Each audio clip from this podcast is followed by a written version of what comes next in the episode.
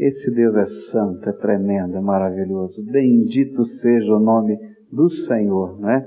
E nós o glorificamos com toda a nossa alma, com toda a alegria do nosso coração.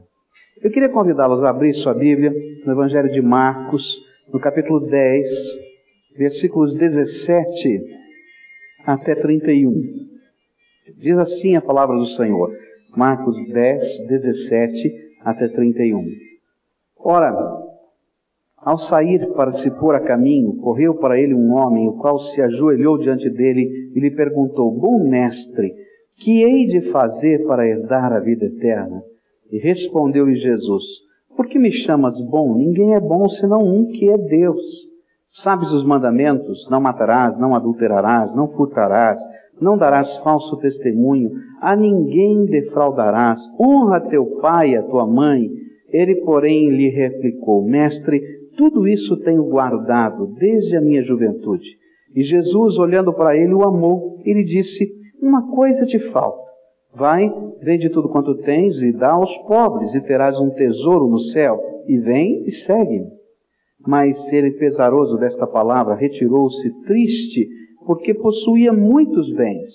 E então Jesus, olhando ao redor, disse aos seus discípulos: Quão dificilmente entrarão no reino de Deus os que têm riquezas.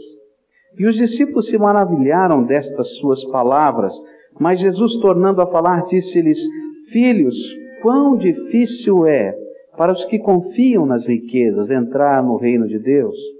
É mais fácil um camelo passar pelo fundo de uma agulha do que entrar um rico no reino de Deus. Por isso, eles ficaram sobremaneira maravilhados, dizendo entre si: Quem pode então ser salvo? E Jesus, fixando os olhos neles, respondeu: Para os homens é impossível, mas não para Deus, porque para Deus tudo é possível.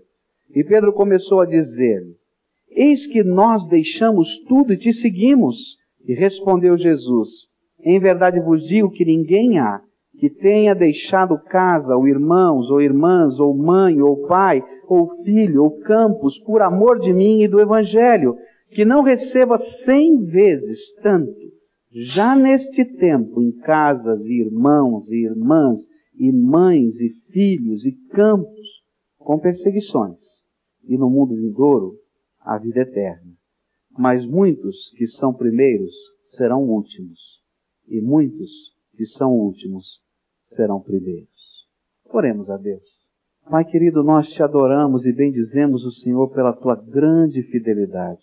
Nós te bendizemos pelo teu amor infinito, assim como aquelas criancinhas que estiveram nos nossos braços agora há pouco, o Senhor tem cuidado de nós.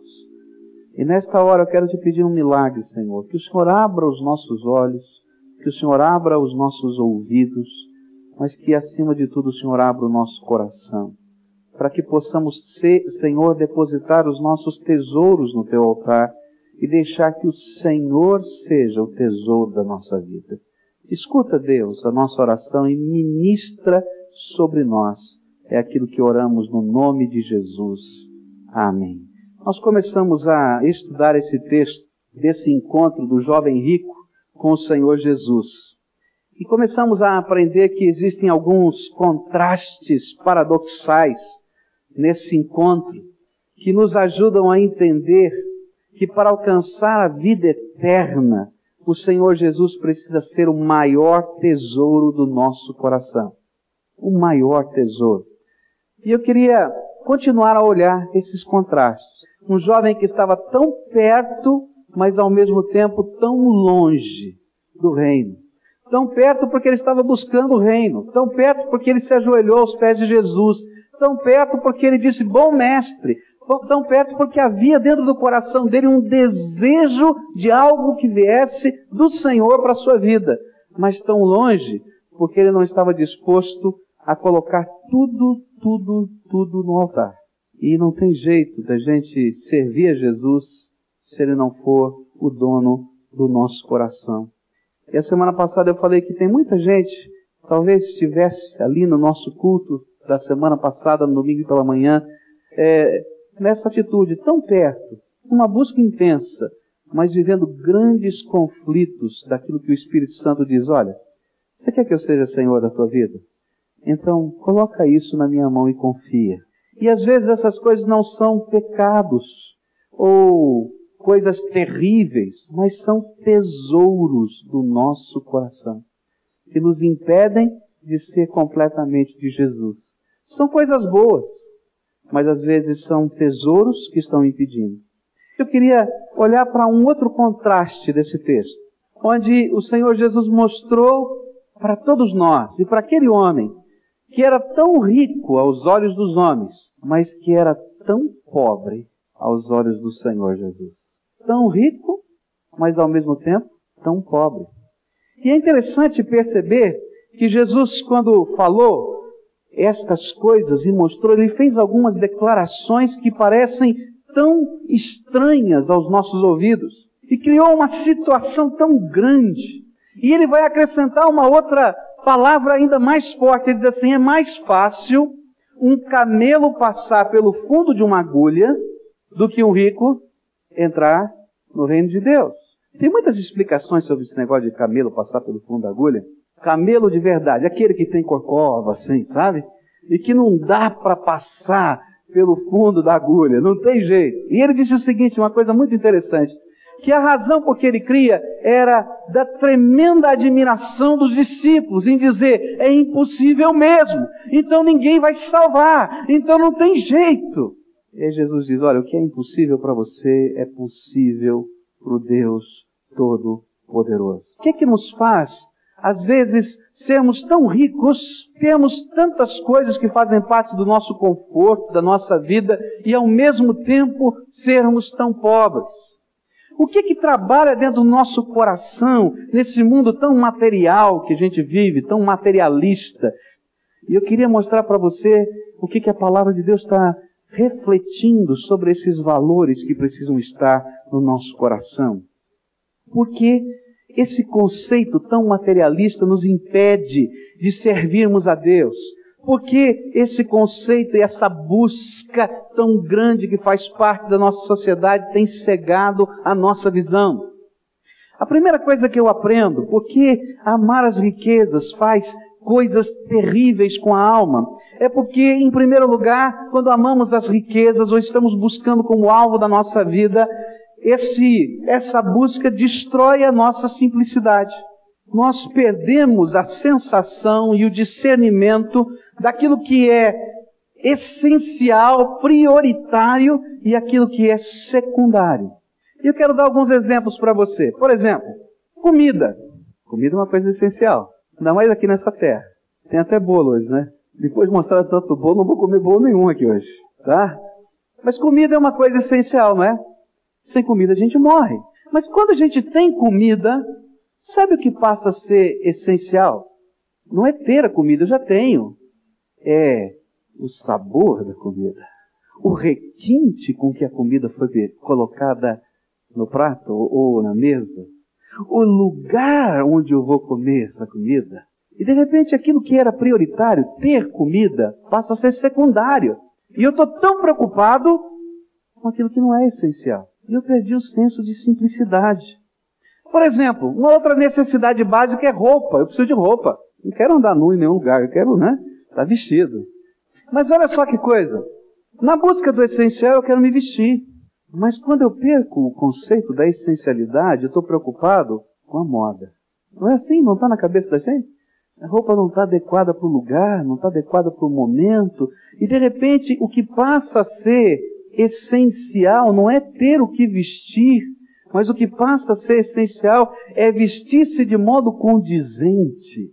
Então, você tá, tem que estar tá ligado a todas essas coisas e a gente perde o senso de essencialidade. Adorar a Deus é uma coisa essencial para a nossa vida. Não é verdade isso? É um vazio dentro da nossa alma que precisa ser preenchido. E quer você queira, quer não, esse vazio está dentro de você. Mas quando a gente perde a simplicidade, eu não estou procurando mais Deus. Eu começo a procurar um lugar digno da minha pessoa. Gente, a gente perde o conceito de essencialidade. O local não é mais importante.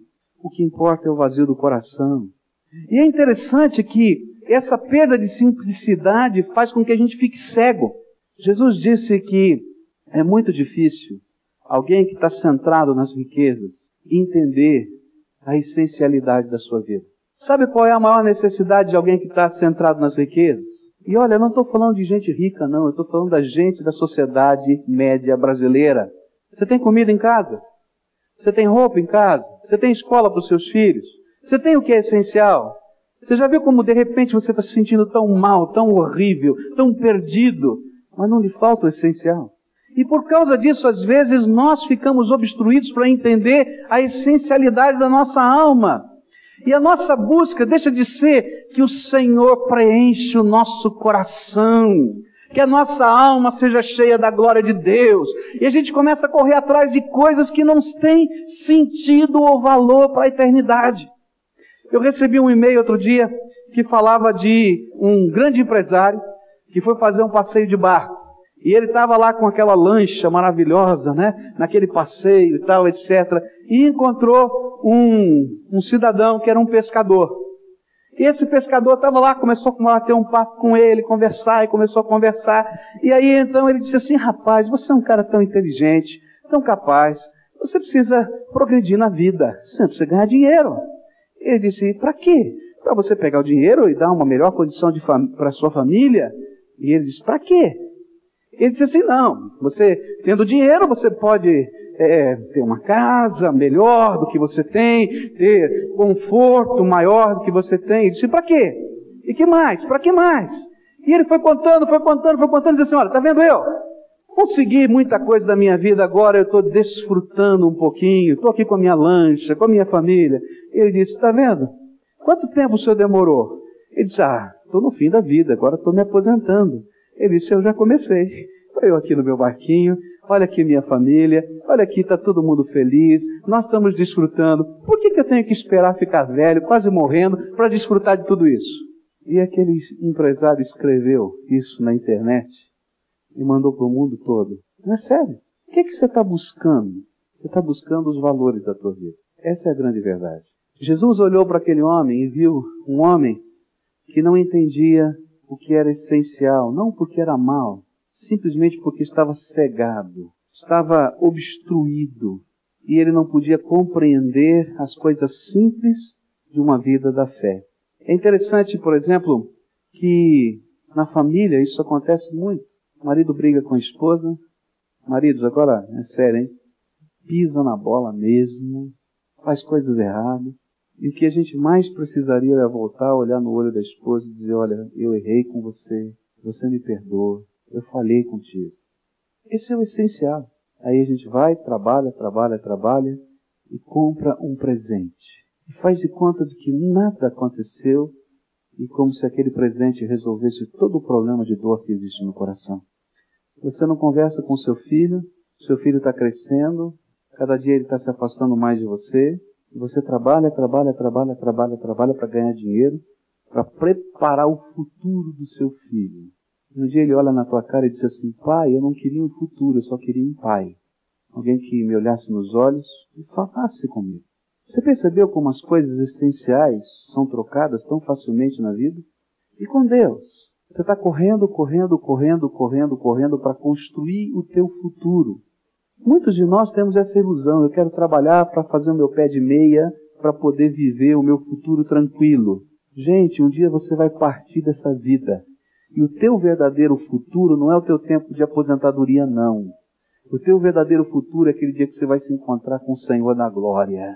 E você vai ter que deixar todos os teus tesouros aqui na terra, porque você não leva nada. E a única coisa que você leva são os valores que você colocou dentro da sua alma. E se Jesus não é o maior valor da tua vida, você vai sem nada. Agora, sabe que isso acontece não porque a gente é mau, mas porque a gente está cego. Por isso Jesus disse: Olha, é impossível. Há alguém que está cegado por todas estas coisas, obstruído por todas essas coisas, entrar. Porque quando eu falo a respeito do reino de Deus, da justiça de Deus, do amor de Jesus, se diz que maravilha, mas eu tenho que trabalhar. Que coisa sensacional, mas eu tenho que produzir. É verdade, eu tenho que trabalhar. A Bíblia diz que quem não trabalha não coma. Tem que trabalhar, não tem outro jeito.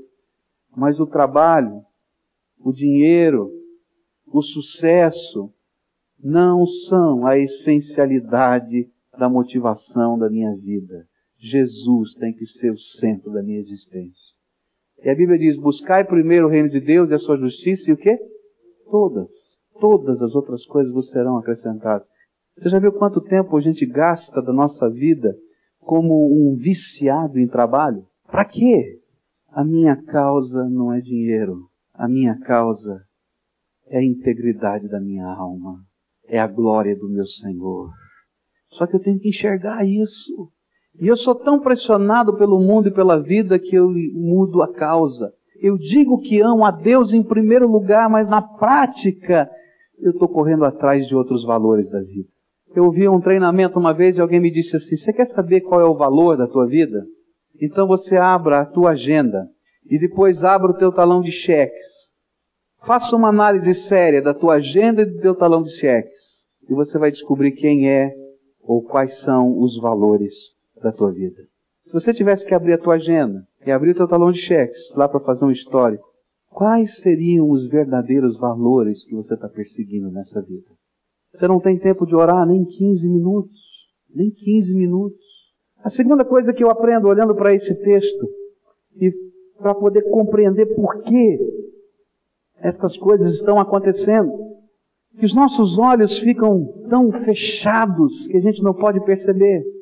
Jesus falou a respeito dessa questão quando ele escreveu aquela carta, não é? À igreja de Laodiceia. E ele disse assim: Olha que coisa interessante, Apocalipse 3, 15 a 18.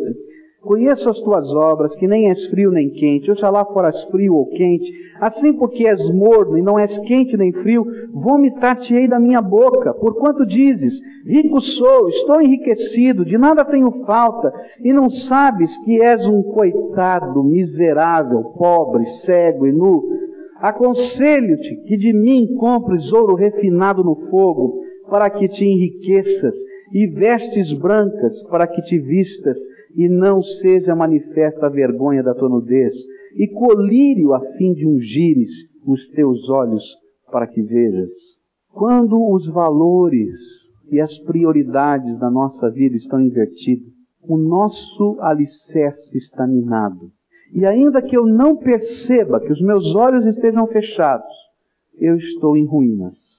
Você pode se achar tendo tudo, conseguido tudo, alcançado tudo, feito tudo, mas eu vou dizer, se os teus valores e se as suas prioridades estiverem invertidas, está tão minado o alicerce que a qualquer momento você vai cair no buraco. Segunda coisa que eu aprendo, porque é tão, tão complicado nesse processo materialista do nosso mundo, a gente compreender o reino de Deus. Porque esse materialismo exacerbado dentro de nós destrói a capacidade de nós sermos ensináveis. Porque vai criando dentro da gente um falso senso de poder, de autoridade, que faz com que eu me sinta no dever de ser o mestre e não mais o aluno. Eu já sei, eu já conquistei, eu cheguei onde cheguei, eu construí a minha vida, eu construí a minha casa, eu consegui levantar a minha empresa, eu sou um excelente profissional, eu tenho experiência, eu tenho cursos, e de repente eu acho que eu estou na condição de ser professor de vida. E eu não quero mais me colocar na posição de aluno debaixo da autoridade do Deus vivo. Parece estranho isso, não é? Mas é isso que acontece vai crescendo dentro da gente um certo senso de arrogância, de indiferença, de insensibilidade às necessidades e às limitações dos outros. À medida que isso vai acontecendo, nós vamos nos tornando cada vez mais insensíveis à voz do Espírito Santo de Deus no nosso coração. Porque eu já sei tudo. Eu sei tanto que eu quero ensinar para Deus o que Ele tem que fazer. Você já, já ouviu essa expressão? Deus para mim é assim. Você vai começar a dizer, olha, a palavra de Deus diz assim, tá, não, não, não, mas peraí, para mim, na minha concepção de Deus, Deus é tão amoroso, é tão maravilhoso que ninguém vai para o inferno. Já ouviu? De onde você tirou isso? Tirou da tua cabeça arrogante, porque vai ler a Bíblia. A Bíblia vai dizer para você, Deus é amor, mas é justiça, e um dia Ele vai julgar todos os homens. Você não quer ver isso, não quer ouvir isso, porque você tem o nariz empinado. A palavra de Deus diz que houve um tempo no povo de Israel em que o povo de Israel se achou tão importante, ele era o favorito de Deus. Ah, aqui, povo escolhido, nação maravilhosa. Tem uns crentes também assim, né? Ah, não sei o que. Nada de ruim vai acontecer conosco. Só que nessa situação eles começaram a se afastar de Deus, dos valores de Deus, dos propósitos de Deus, na sua arrogância.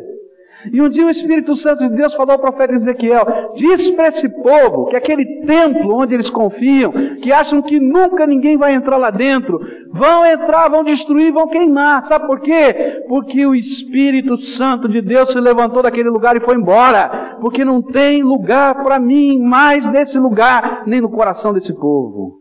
Esse povo é um povo de dura cerviz, de pescoço duro, que não se curva diante do Deus Todo-Poderoso.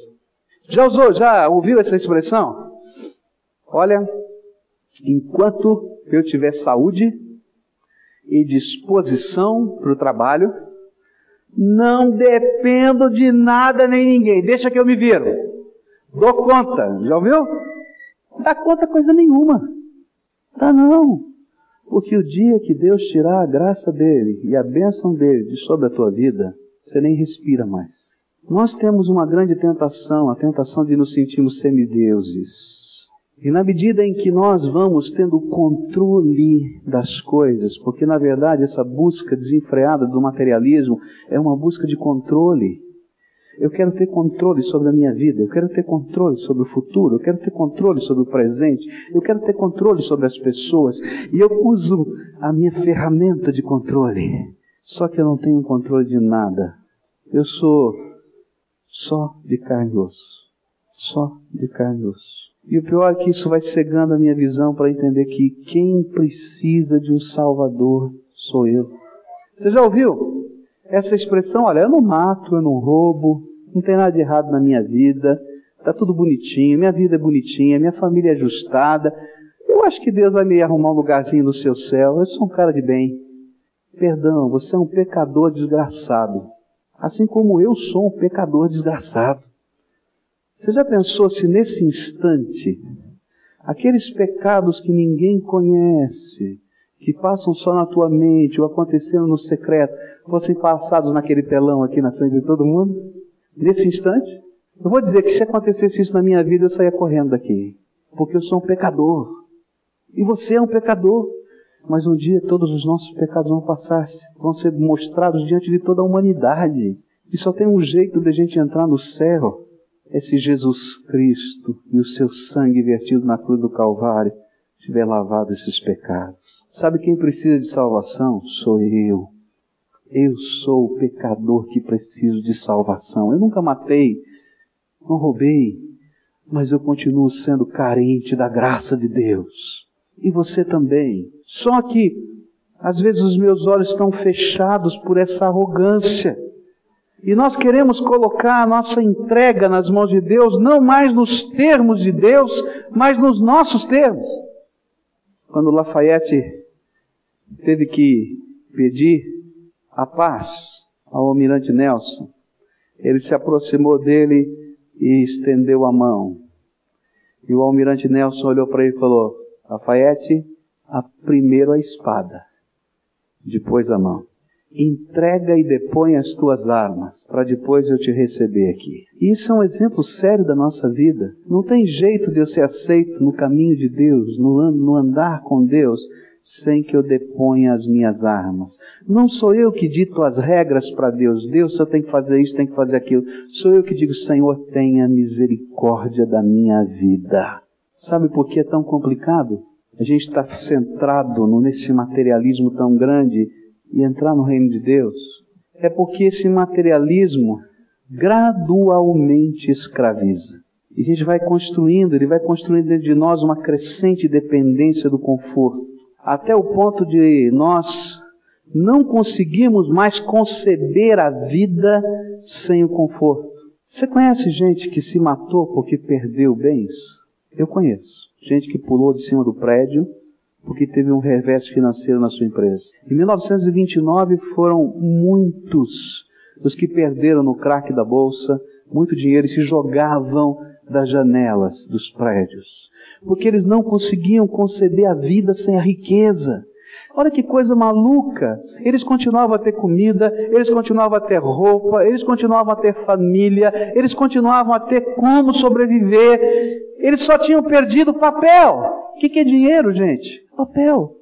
Mas escravizou tanto que eu me jogo da janela de um prédio, porque eu não consigo conceber minha vida sem papel. Sabe por quê? Porque isso vai nos dando uma falsa ideia de que nós somos proprietários dos bens que estão à nossa disposição. Ah, eu tenho algumas escrituras no meu cofre. Ah, é interessante o que a Bíblia faz, brincadeira com as escrituras. Deus disse para Jeremias: Jeremias, compra o terreno, pode comprar. Está lá o povo perdendo tudo, porque o exército da Babilônia está chegando. Deus fala para Jeremias: Jeremias, pode comprar o terreno. Porque esse povo aqui é esquisito. Eles põem no papel dizendo que o terreno é deles escrevem um termo de contrato dizendo é tudo meu, isso aqui é meu, não é? O dia de amanhã eu faço assim, ó, viro tudo de ponta cabeça e o papel não vale nada. O exército da Babilônia ia chegar e aquele papel não ia valer nada no dia seguinte. Não é assim na nossa vida? Você lembra quando o Collor chegou? Não é? Collor chegou assim, né? No, logo no comecinho, né? O presidente toma posse, a gente diz, Senhor, tenha misericórdia, minha poupança foi presa. Não foi? Foi horrível, não foi? Terrível, não foi? Quantos morreram por causa disso? Você morreu? Só perdeu o sono. Você vai para a sepultura, você leva todas as escrituras para o céu. Diz, Deus está aqui, a minha propriedade. Leva nada. E fica todo mundo brigando ainda por aquele papel. Eu não sou dono de nada e eu não levo nada dessa vida. Sabe que uma das doutrinas mais complicadas para muitos crentes que estão aqui viverem é a doutrina do dízimo. E toda vez que eu falo de dízimo, tem gente que diz: não volto mais nessa igreja. Sabe por quê? Porque a gente imagina que o dinheiro é da gente, que a casa é da gente, que a saúde é da gente, que o corpo é da gente. Você não é dono de nada. E essa doutrina existe para dizer para você: lembra, lembra, eu sou o dono de todas as coisas, que te abençoo dadivosamente, abundantemente, porque te amo, mas eu continuo a ser Senhor dos céus e da terra. E sabe, essa escravidão vai destruindo a nossa capacidade de seguir a verdade a qualquer custo. Você já viu como nós somos capazes de negociar a verdade? os valores da nossa existência. Teve um filme que passou outro dia, faz tempo já, né? Esse outro dia, coisa de velho já, né? Que, que falava sobre isso, né? Rapaz, a moça, sua esposa, e um homem muito rico, que oferecia acho que um milhão de dólares para dormir uma noite com a sua mulher. Esse era o tema do filme. Aí eles dizem, bom, um milhão de dólares. Eles, não, de jeito nenhum. Mas depois ele vai dizendo, quem sabe? E depois ele perde a esposa. Porque não se negocia valores da existência. E você já percebeu como nós temos a facilidade de negociar os valores da nossa existência? E é por isso que quando o Senhor Jesus diz assim, olha, eu quero toda a tua vida, todo o teu coração, eu quero toda a tua alma, eu quero toda a tua família, eu quero todos os teus bens, eu quero ser senhor da tua vida. A gente diz, Senhor, vamos fazer aqui, eu faço uma conta proposta. Serve metade, meio a meio, tá? Diz, não, você não entendeu. O que é a conversão? É eu entender que Deus é Deus e eu sou homem e que eu estou debaixo da autoridade dele. Ou ele é tudo ou eu não tenho nada. E tu vai continuar a vida inteira com os teus papeizinhos até o dia do encontro com Ele. Agora eu quero terminar dizendo para você que a coisa mais tremenda para mim desse texto vai acontecer na afirmação final, onde diz assim a Bíblia: Com isso eles ficaram sobremaneira maravilhados, dizendo entre si: Quem pode então ser salvo?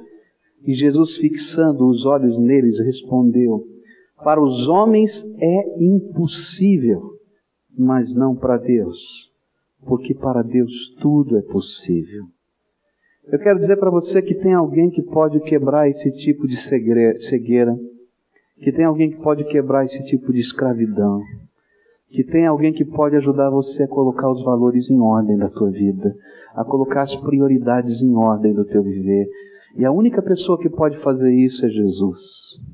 E sabe por que, que ele pode? Porque ele é Senhor dos céus e da terra.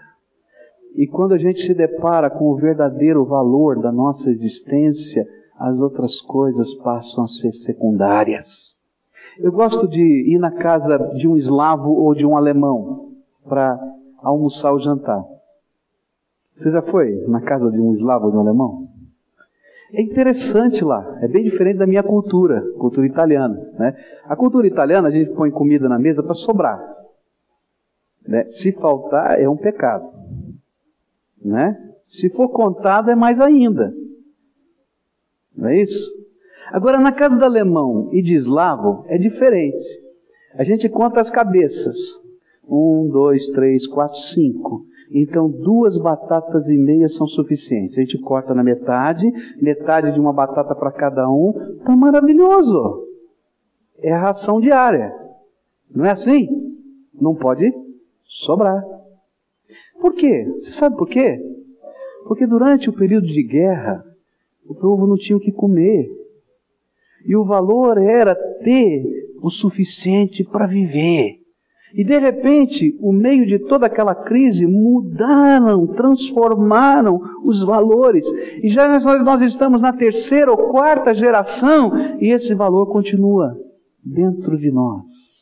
Quando Jesus entra, ele coloca valores novos, tremendos, que vão passar pelo seu coração, para os seus filhos, para os seus netos e para os seus bisnetos, porque o Senhor quer que você seja uma benção na vida dos seus queridos. E o maior de todos os valores é que Ele é Senhor. Ele é Senhor. E aí então os nossos olhos se abrem, as pessoas começam a ter outro significado. A família começa a ter outro significado. O reino de Deus passa a ser o maior de todos os significados. E a gente vai aprender a viver bem em qualquer circunstância da vida. Não significa que você vai ficar rico porque Deus entrou no seu coração, porque Jesus. Não! A tua riqueza agora é entender a vida com outros olhos, ainda que não lhe falte nada. E eu vou falar das bênçãos de Jesus ser Senhor semana que vem porque Jesus promete bênçãos tremendas. Mas ele só vai dar se eu entender o verdadeiro valor das coisas. Senão eu vou continuar perdido. Tem muita gente que está tendo a sua vida balançada. Quem sabe veio nesse culto no meio de uma crise. Quem sabe está passando um grande problema familiar. Quem sabe está passando um grande problema financeiro. Quem sabe está passando um grande problema de relacionamentos que você não sabe como lidar. Eu quero dizer para você que algumas crises que vêm na nossa vida, Deus usa para abrir os nossos olhos. Porque o verdadeiro problema não está na crise. O verdadeiro problema está embaixo, nos valores que estão norteando a minha vida. O relacionamento está arrebentado porque a minha vida inteira foi construída em valores que não têm sustentação. Então o Senhor Jesus diz: Ó, oh, acorda, acorda logo, antes que seja tarde demais e vamos mexer nos valores. Agora eu sei que hoje à noite vai acontecer coisas tremendas aqui. Deus vai abençoar muita gente abrindo os olhos. Vai salvar muita gente, vai transformar valores. Mas vai ter muita gente que vai sair daqui como aquele jovem rico. Cabisbaixo, triste e não quer voltar. Porque Jesus vai mexer na ferida do teu coração. Os valores da tua vida. Deixa Jesus ser dono dos valores. Deixa Ele colocar em ordem a cadeia de prioridade da tua vida. Porque isso é bênção.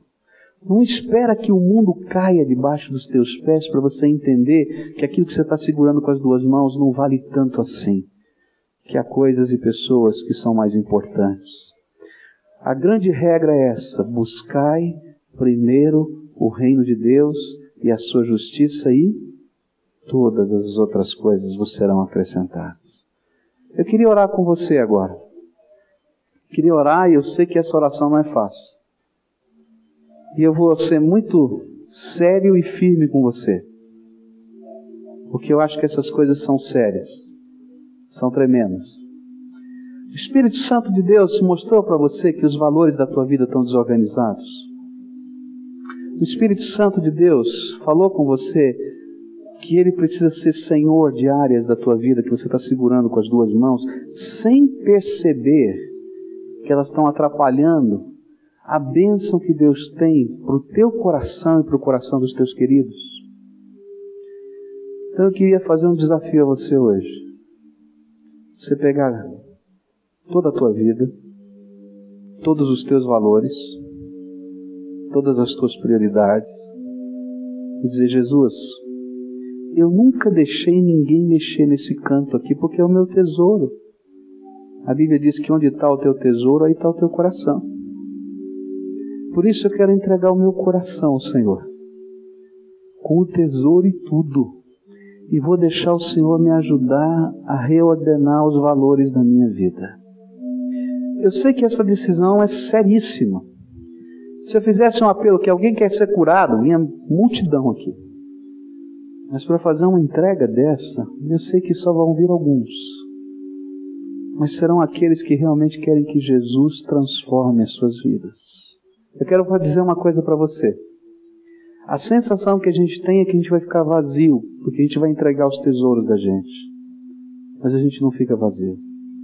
Porque Deus não precisa de nada que é meu. Você está pensando que está fazendo um favor para Deus? Deus não precisa de nada. Ele só quer te ensinar o que é verdadeiramente valoroso. E no vazio do teu coração, Ele vai derramar a unção do Espírito Santo dele, que vai te dar uma nova dimensão de vida, transcendente, eterna, poderosa, tremenda, maravilhosa, porque Ele é Senhor do céu, da terra, do meu coração. E Ele quer ser do teu. Por isso eu vou convidar você que está sentindo que o Espírito Santo falou com você, que isso é uma coisa séria, a tomar uma decisão séria com Jesus. E eu vou dizer para você com muita franqueza, porque isso é uma coisa tão séria, eu acho que a gente tem que encarar de frente. Se Jesus falou com você, eu queria convidar você a depositar as tuas prioridades, os teus valores, o teu coração nas mãos de Jesus. E não vamos fazer isso através de um ato simbólico de compromisso de fé. Um ato tremendamente comprometedor. Eu vou pedir para você sair do teu lugar, a gente vai se ajoelhar aqui pelo canto, pelo lado, pelos corredores, aonde Deus nos permitir. E nós vamos estar dizendo assim: Jesus, eu estou depondo os meus tesouros aos teus pés. E quero te invocar para ser Senhor absoluto da minha vida. Eu estou morrendo de medo de fazer isso. Porque essas coisas são tão ricas para mim. Mas eu sei que se eu não tiver o Senhor como o maior tesouro da minha vida, isso aqui é poeira, é palha que o vento espalha. O Espírito Santo está te dando essa convicção? Se tiver, levanta já do teu lugar, da galeria, de onde você estiver. Vamos nos ajoelhar na presença do Senhor e vamos pedir, Senhor, toma esses valores. Se for possível, marido, convida sua esposa, diz, olha, vamos colocar nossa casa. Vamos colocar, vamos mexer na estrutura da nossa vida. Vamos dar uma guinada geral. Vamos colocar nossa vida no altar do Senhor é uma entrega preciosa, tremenda, que a gente está fazendo na presença de Deus. É o coração que está aqui, é a alma, é a vida. Isso. Se quiser subir aqui, sobe aqui, pode subir, está cheio ali, pode chegar. Está no corredor, se ajoelha aí também. Vamos colocar diante de Deus a nossa vida. Aleluia. Aleluia. Essa visão aqui é gloriosa, viu gente? Porque eu vejo a glória de Deus aqui, nesse lugar, na tua vida. Porque quando o tesouro do nosso coração é colocado na mão do Senhor, Deus enche com a sua glória a nossa vida. Pai querido, nós estamos na tua presença. Nos ajoelhamos diante do Senhor agora. Porque de joelhos estamos dizendo que tu és Senhor e que és digno de todo louvor, de toda honra, de toda glória. E trazemos ao teu altar, Senhor, os nossos tesouros, os nossos bens, os nossos valores, as pessoas que amamos, os sonhos, as coisas, Senhor, que têm sido motivação na nossa vida, para dizer: Jesus, eu quero que tu sejas o Senhor, a motivação, o entusiasmo, a alegria, a força, o poder, a misericórdia cada dia. Senhor Jesus, nós queremos confessar que se depender só da gente, a gente não vai conseguir. Colocar em ordem os valores da vida, colocar em ordem as prioridades. Senhor, a gente já tentou fazer muitas vezes e falhamos. Eu quero te pedir, Senhor, vem com teu Espírito Santo agora Toma, Senhor, os nossos tesouros nas tuas mãos. Cuida dele, deles por nós e ministra a tua graça. Que aquilo, Senhor, que vem acontecer na nossa vida seja fruto do poder do Senhor, seja fruto da misericórdia do Senhor, seja fruto, Senhor, da alegria que só o teu Espírito pode nos dar.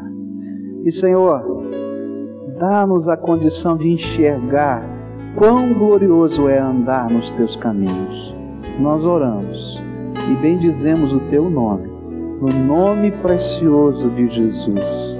Amém. Amém.